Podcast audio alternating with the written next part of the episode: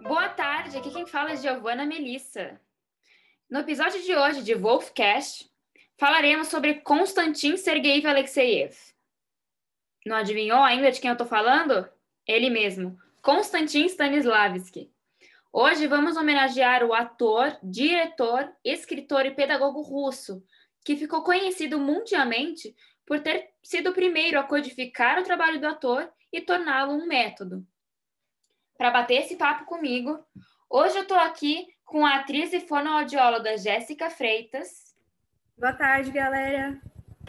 O historiador e sociólogo com pós-graduação em teatro, Alistair Borges. Boa tarde, pessoal, tudo bem? O ator, ex-BBB e personalidade da mídia, Alexandre Marinho. Boa tarde, é um prazer estar aqui, Gi. E as atrizes e estudantes de teatro Karen Aquino e Bianca Santos. Boa tarde, gente! Oi, gente, tudo bem? E para começar esse papo aqui, obrigada, gente, pela presença de vocês, primeiramente, por terem vindo até aqui. A gente e agradece.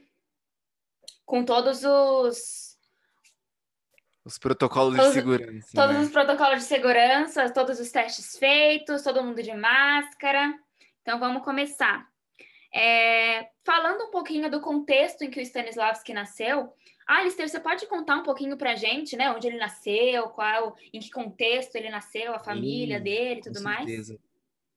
É, bom, pessoal, boa tarde, todo mundo.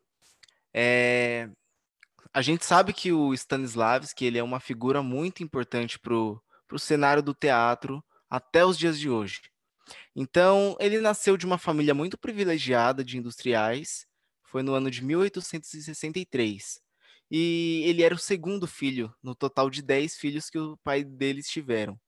Então, ele viveu sempre cercado de arte. Ele vivia muito da arte na sua vizinhança, com a sua família, e foi, foi por aí que ele se encontrou dentro do teatro, sabe? É, tem uma curiosidade legal também que pouca gente sabe, é que ele nasceu com uma dificuldade de fala. Vocês sabiam disso? Não. Nossa, sério? Conta isso aí. Pois é, ele nasceu com uma dificuldade de fala e dificuldade para decorar textos, então ele ia super mal na época da escola. Sim, e aos 16 anos ele começou a se dividir entre as fábricas de seus pais e o teatro que acabava fazendo com que ele viajasse para a Europa. Vocês acreditam que no começo ele usava o um nome falso? Era Stanislavskaya, que era o nome da bailarina preferida dele. Até que um dia o pai dele descobriu e obrigou ele a realizar um trabalho sério. Sim, então, e o que eu acho legal falar dele, dessa vida na arte dele, é que anos depois de carreira, em 1889, ele se casou com a Maria Lilina, né? E que viria a se tornar uma das maiores atrizes de Moscou. Então, que casal é esse, né? Um, um mais importante que o outro na arte. A arte sempre presente ali na vida dele. Sim. Unindo sim. as pessoas, né? E, é. se eu não me engano, em 1897, ele já tinha uma carreira muito de sucesso, ele se, mas ele se sentia esgotado, né? Ele se sentia satisfeito com a situação do, do cenário do teatro russo na época. Então ele achava que o teatro precisa de uma, precisava de uma revolução. Então ele chamou o Nemirovich, que era o, o, o colega dele, e convidou, o Nemirovich convidou o Stanislavski para um almoço. É, então nesse almoço eles falaram um pouco mais sobre como eles poderiam fazer essa revolução no teatro russo. Eles decidiram estabelecer uma sociedade entre eles, para fazer essa revolução e mudar totalmente o cenário do teatro russo e, consequentemente, do, o cenário do teatro mundial. É que deveria ter gerado um impacto na época, né? Já que é, eles queriam fundar um teatro para o povo, que não tivesse contaminado pelo teatro profissional, que era independente.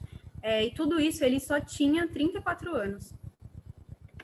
E nesse novo teatro, eles buscavam, tipo, explorar o humanismo, sabe? A investigação espiritual, a busca mística, e tudo isso em meio à rigidez da censura na época. A base para a preparação da peça se formou do experienciado, vivenciar o personagem, e de mais do que ser uma mera representação, ser efetivamente uma segunda vida, uma segunda vida. Porque Stanislavski, tipo, ele criava realmente uma vida para o personagem. tipo, uma linha do tempo inteira para o personagem, o que eu acho muito interessante. É, é, legal, né, que ele, ele se importava com que os atores interpretassem a vida, a vida do espírito humano do personagem, seus sonhos, suas angústias, seus traumas, tudo. Sim, e é importante lembrar que nesse tempo as ideologias de Freud começaram a surgir e a ter um impacto dentro da sociedade. E as ideologias de Marx começaram a ser postas em práticas a se firmar, ou seja, a sociedade como um todo estava em mutação na virada do século XIX para o século XX. A sociedade que eles criaram, o Stan ele ficava como diretor artístico, enquanto o Neyman ficava responsável pelo controle do repertório e administração do teatro. Sim, e é legal, é importante lembrar que naquela época os teatros não tinham é, um camarim para os atores, que nem eles tinham, né? Eles tinham camarim para os atores, um local de estudos, um foyer, né? Que era aquele tipo de sala de espera onde ficavam os espectadores antes da peça. E eles criaram tudo isso lá, né? Sim, e eles tinham muitas regras rígidas, né? Até porque eles queriam revolucionar, eles tinham que ter uma disciplina. Então, naquela época eles queriam realçar o estatuto do ator e a importância que o ator ele tem na peça e na vida da própria personagem.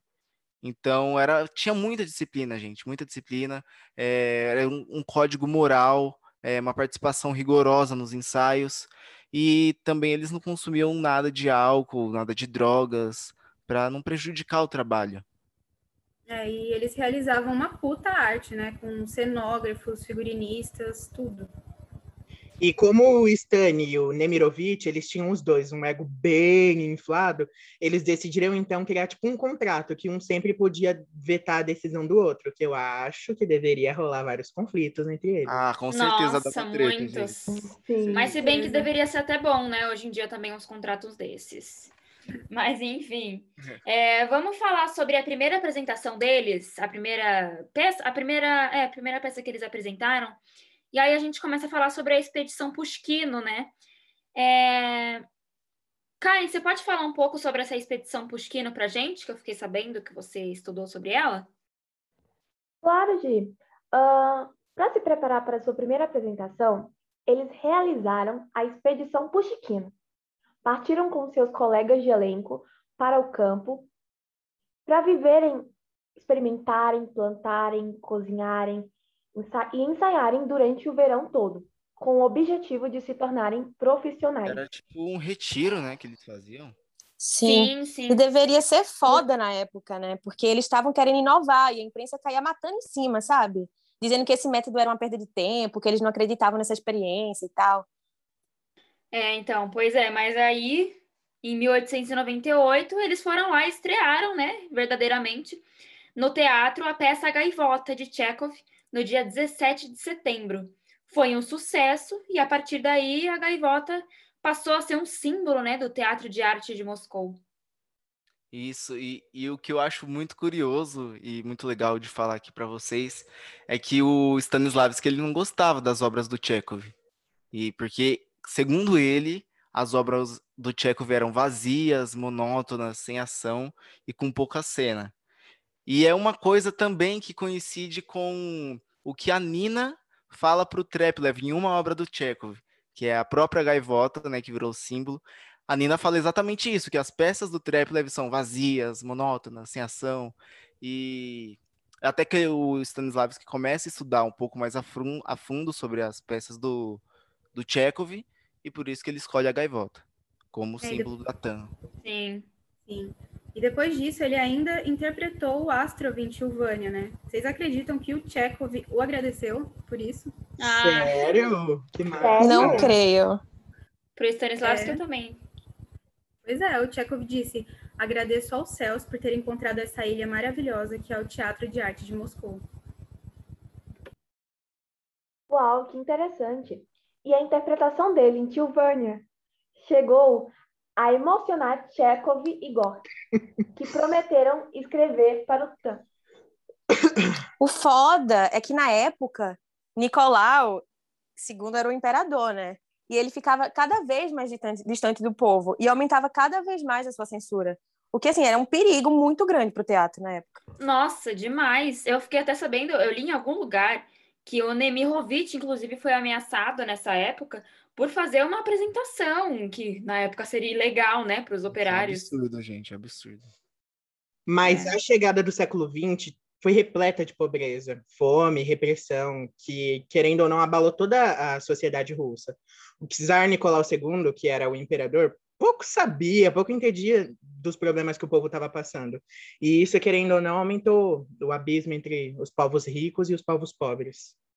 Foda. Isso, e aí então ele criou uma metodologia própria, né, para a interpreta- interpretação do, do ator e a participação e criação de um teatro pautado nesse realismo e na organicidade. E por falar em organicidade, para conquistar essa, essa, esse feito, né, ele tem as forças motivas, que são basicamente utilizar exercícios psicofísicos para que possam estimular as emoções, dando vida e intenção à voz, dando esse corpo para a voz, para fazer um, um bom trabalho como ator. Legal, só que nessa época também ele já estava bem doente, então ele começou a reduzir todas as atividades que ele tinha no TAN, que é o Teatro de Arte de Moscou.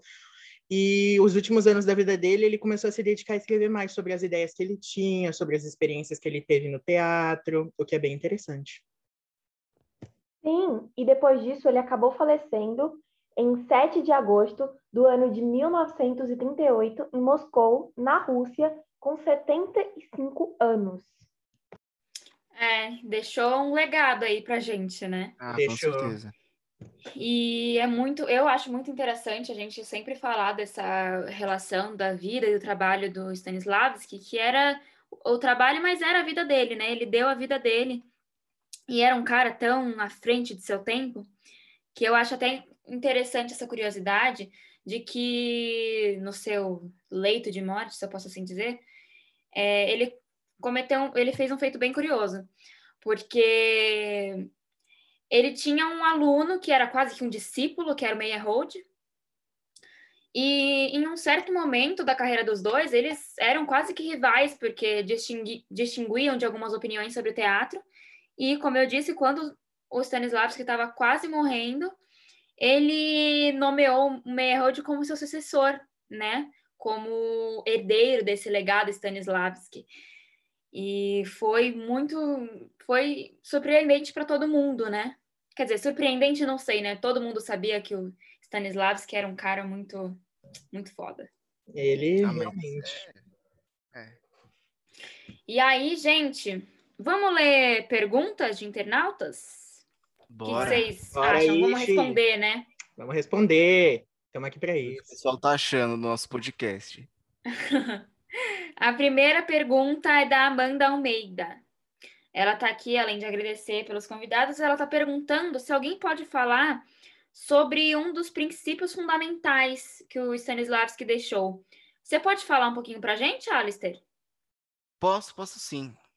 É, um dos princípios fundamentais né, que, que o Stani deixou aqui para o teatro é, foi a questão da ética, né?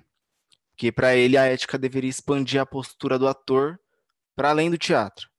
Então, o controle de si mesmo, a disciplina de trabalho, elas geram a disponibilidade de criação e a partir daí vão se relacionando vários princípios éticos. E só assim o homem do teatro poderia realmente entender de fato a arte que ele estava fazendo. Com certeza. Boa resposta. Olha, tem mais uma pergunta aqui da Carla Teixeira. Ela está perguntando como funcionava a metodologia né, do Stanislavski. Essa eu vou deixar para o Alexandre. Pode responder? Claro. Então, eu acho legal falar que a metodologia dele não é uma continuação das ideias expostas nos velhos manuais. É mais uma quebra da tradicional maneira de ensaiar do, da que tinha na época. Segundo ele, a observação e compreensão de situações cotidianas da nossa relação com o meio que a gente vive, com os outros indivíduos, é um começo para o processo de criação mesmo. O Stan, ele dava muita importância à individualidade criativa dos atores porque ele queria uma atuação viva, que contém a vida do espírito humano, para o ator realmente convencer o espectador que essa vida é real, sempre dando a importância da junção entre o físico e a alma do trabalho no ator. Ótima resposta. Obrigado. Vamos para mais uma pergunta de um internauta. Olha, Jo- José Celso, um nome de teatro.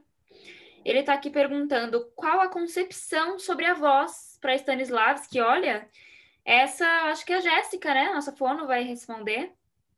Nossa, uma pergunta muito interessante. Obrigada, José, pela, por mandar essa pergunta para a gente. Então, a voz, segundo o Stanislavski, é um veículo de compreensão do texto, onde, além de dar vida ao texto, deve atingir o opositor. Então, para isso, ele criou técnicas e exercícios conscientes para chegar a uma interpretação orgânica. É, eu acho que é bom complementar que, para o Stani, a voz deve revelar o subtexto e os significados, né? Então, para ele, o ator deve ter uma voz sem restrições e, em todos os casos, a voz deve tocar o espectador e atingi-lo de uma forma intensa. Tá, mas como que o, o ator ele pode fazer para tocar o espectador com essa forma intensa e verdadeira? Então, é, para tocar o espectador, o ator deve buscar física e conscientemente o caminho para chegar a uma interpretação orgânica, né? É, o Stanley ele defendia a necessidade do desenvolvimento sistemático do instrumento do ator, como uma forma de, de conquistar um controle sobre o seu aparato físico e mental, para que na relação entre esse aparelho vocal com o texto, o personagem, a cena, a voz seja capaz de externalizar instantaneamente os sentimentos delicados, com uma grande sensibilidade e o mais direto possível sempre.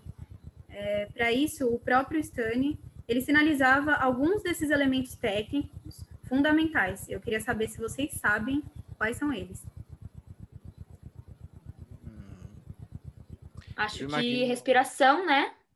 É, eu imagino que a ressonância também tenha, esteja ligada a isso. Também. A dicção também. A intensidade, a frequência, Isso. Falta mais um, hein? a pronunciação. Isso. Ah, É, exatamente. Eu acho importante falar das dinâmicas da voz também, que é, são a projeção, o volume, o ritmo, a velocidade, a cadência, a entonação, a fluência, a duração, a pausa e a ênfase, né? que são chamados os recursos vocais. Eles geram sentidos e revelam intenções no que se diz. Exatamente. É, eu acho que por isso o ator sempre deve dar muita importância para sua voz, para não cometer um abuso vocal, né? E não comprometer a própria saúde. E é interessante porque com isso a gente vê como a ação física e a ação vocal, elas não estão, sabe, em caixinhas diferentes, já que voz também é corpo. Sim, totalmente. A voz ela depende muito das estruturas corporais para ser reproduzida. Então, como por exemplo, diafragma, laringe, as pregas vocais que vibram, a língua, os lábios, cavidade de ressonância e tudo mais, né? Exato, é bem como a própria emissão vocal, que possui um corpo físico formado por intensidade, altura, volume, articulação, ressonância, que a gente já comentou, né? É, então, desse modo, para que o ator consiga fazer com que a sua voz tenha o mesmo status que tem na vida cotidiana, como almejava tanto o Stani, é preciso que a voz se revele como ação vocal. E para isso é necessário que o ator se dedique a estudar e aprimorar a fisicalidade da sua voz. Muito bom. Muito Muito legal. obrigada. Agora, olha, a Jéssica me disse aqui que ela trouxe uns exercícios vocais para a gente fazer. E- Tudo baseado no método Stanislavski, né? O que, que vocês acham? Vocês topam? Eu, eu tô Posso. dentro. Eu topo. Óbvio. Então vamos. Então agora eu vou deixar na sua mão. Então, vamos lá. É, como a gente sabe, o nosso querido Stani deixou vários exercícios ótimos para ajudar os atores a se desenvolver. É, e eu trouxe hoje dois exercícios. O primeiro se chama Tatatira, que consiste em substituir as palavras de um texto ou as falas criadas pelos atores através de improvisações pela sequência Tatatira, em que não, não tem nenhum senso lógico, né? Vocês já vão entender. É, vamos lá. Eu vou escolher alguém para começar, tá? Alistair, pode ser você? Pode, vamos. Eu quero que você imagine que você está numa briga. E aí você improvisa alguma fala que faça sentido com essa situação que eu acabei de te dar. Certo. Aí depois eu troco a fala por Tatatira, a a Isso. mesma fala? Exato, com a mesma Tá, entonação. Legal. É... Por que você fez isso? Você tá louco? Isso. Agora você substitui essa frase por tatá tirar. Tá, vai. Tata tirar! Tata tirar! Ou Rolou? rolou, rolou. Então, próxima. Gi, pode ser você? Eita, eu pode. Tá bom, vamos lá, vou te dar um- uma situação, tá? É, imagina que você tá se declarando para a pessoa que você é apaixonada. Aí você fala uma frase e depois substitui por essa sequência. Ai, meu Deus. Vamos lá, deixa eu pensar então, para me declarar. Pode ir? Pode? Mas eu te amo tanto. Eu te amo mais do que qualquer outra pessoa que eu já amei na vida. Ótimo. Agora você substitui. Tatatira, tatatira. Tatatira, tatatira, tatatira, tatatira. Ótimo. Foi? Foi. Ale? Oi. Então vamos lá. Você está se despedindo de alguém muito importante para você e que você nunca mais vai ver na vida. Beleza. Então você tem certeza que você vai me deixar? Eu vou sentir sua falta. Boa. Agora você vai pegar essa frase e vai substituir pelo nosso tatá tirar. Tata tirar, tata tirar. Tata tirar. Gostei. Vocês viram que mudou? Muito. Muito obrigado. Pra Vamos lá. entender o que, que ele tava querendo dizer, né? Sim, Sim. totalmente. Cá, você agora. Vamos. Você acabou de ganhar um cachê muito alto por um trabalho incrível que você fez. Nosso sonho aqui, né? De todo mundo. Oh, Hum, é, deixa eu ver. Eu tô rica! Rica! Arrasou. Agora você substitui. Tatatira! Tatatira! Isso. Bianca, você agora. Eu. Ó, imagina que você viu uma foto de uma pessoa que você tá morrendo de saudade. O que, que você fala para essa pessoa? Deixa eu ver. Nossa. Já faz dois anos que eu não vejo essa pessoa. Agora você vai substituir. Tá. Tatatira, tatatira. Tatatira. Arrasaram.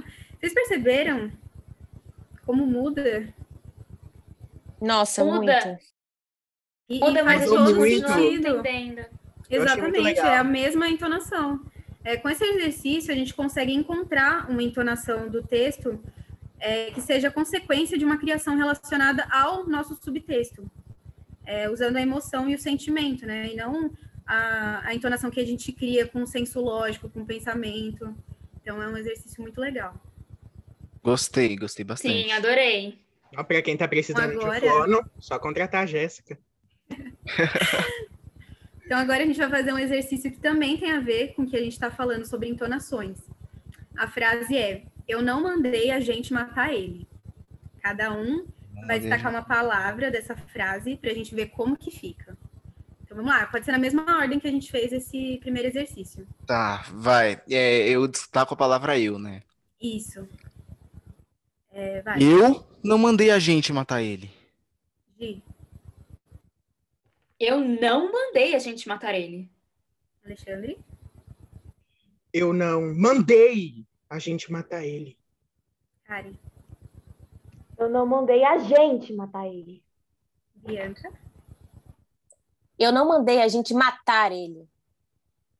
Eu não mandei a gente matar ele. Vocês viram como muda todo o sentido de uma Mudou, sim. frase? Nossa, muda muito. Muito bom. é muito legal. Completamente. Só da gente destacar uma palavra. A frase é a mesma, mas muda completamente, né? Sim, esse exercício é muito legal. Muito Esses bom, né, gente? exercícios, Muito, esses muito, muito. exercícios, eles são baseados no Stani, né? E eles ajudam muito os atores a desenvolver a sua parte vocal no trabalho. né? É bem legal. Sim, com certeza já ajudou a gente, vai ajudar o pessoal de casa, né? Muito obrigada, Jéssica. Obrigada, Alexandre. Obrigada, Bianca. Karen, Alistair, foi muito bom a presença de vocês aqui por um tempinho. Ah, eu que agradeço. Ai, gente. gente que agradece. Eu que agradeço. É legal. sempre um prazer estar aqui com você, Giovana. Espero que tenham gostado dos exercícios. Amei a obrigado. Eu conversa, vou gente. chamar. Obrigado. Gente, e agora, para finalizar, eu queria falar um trecho é, que o Stanislavski mesmo disse, e eu acho muito legal para a gente falar dessa relação do trabalho e da vida dele. É um trechinho longo, mas eu vou, vou ler aqui para vocês. Eu nasci durante uma transição entre duas épocas, da vela ao projetor elétrico, da carruagem ao aeroplano, da servidão ao bolchevismo. Assisti a muitas mudanças. Ao rever os caminhos que percorri em minha vida artística, tenho vontade de me comparar a um garimpeiro que precisa lavar toneladas de areia e de pedras para finalmente encontrar algumas partículas do nobre metal. Como garimpeiro, não pude legar aos meus herdeiros meu trabalho, minha pesquisa, minhas perdas, alegrias e decepções, mas apenas minhas poucas partículas de ouro, as quais precisei de uma vida inteira para encontrar. Então, é muito legal ver como o Stannis sempre vai ser, o Stannis, o apelido que a gente deu para ele, pra, vai, vai ser sempre uma inspiração para gente, né? Com certeza. Com certeza. Com certeza. Então, então aqui eu finalizo o episódio de hoje do Wolfcast. E vamos agradecer de novo aos meus convidados. E é isso, gente. Muito obrigada a quem escutou. Mais o final de um Wolfcast com Giovanna Melissa.